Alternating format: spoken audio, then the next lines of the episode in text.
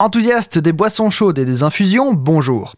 Le thé, boisson millénaire, plurimillénaire même. Le principe est simple, infuser des plantes dans de l'eau bouillante et boire ensuite le liquide. Jusqu'ici, tout le monde s'y retrouve. Normalement, pour infuser le thé, on utilisera une théière ou un infuseur à thé, donc un appareil permettant d'infuser l'eau, tout en permettant de récupérer après toutes les feuilles de thé sans difficulté. On les trouve sous forme de boules grillagées, tenues par une petite chaîne, ou de cuir troué, etc., etc.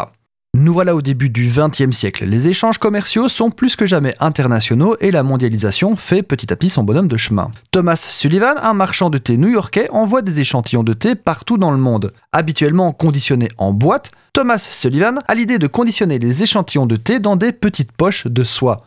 Petites poches destinées uniquement au transport, hein. elles sont supposées être vidées dans un infuseur. Jusque-là, tout va bien, mais un peu plus tard, Sullivan reçoit plusieurs réclamations de clients car ils ont reçu leur commande de thé en boîte et non en petits sachets.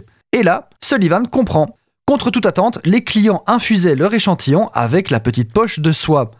Bien que l'histoire soit cocasse, voire sympathique, je n'arrive pas à savoir si on doit applaudir le geste ou se taper le front d'indignation. J'extrapole sans doute, mais c'est exactement comme si vous aviez commandé du bain moussant et que vous en mettiez dans votre bain avec le carton d'expédition.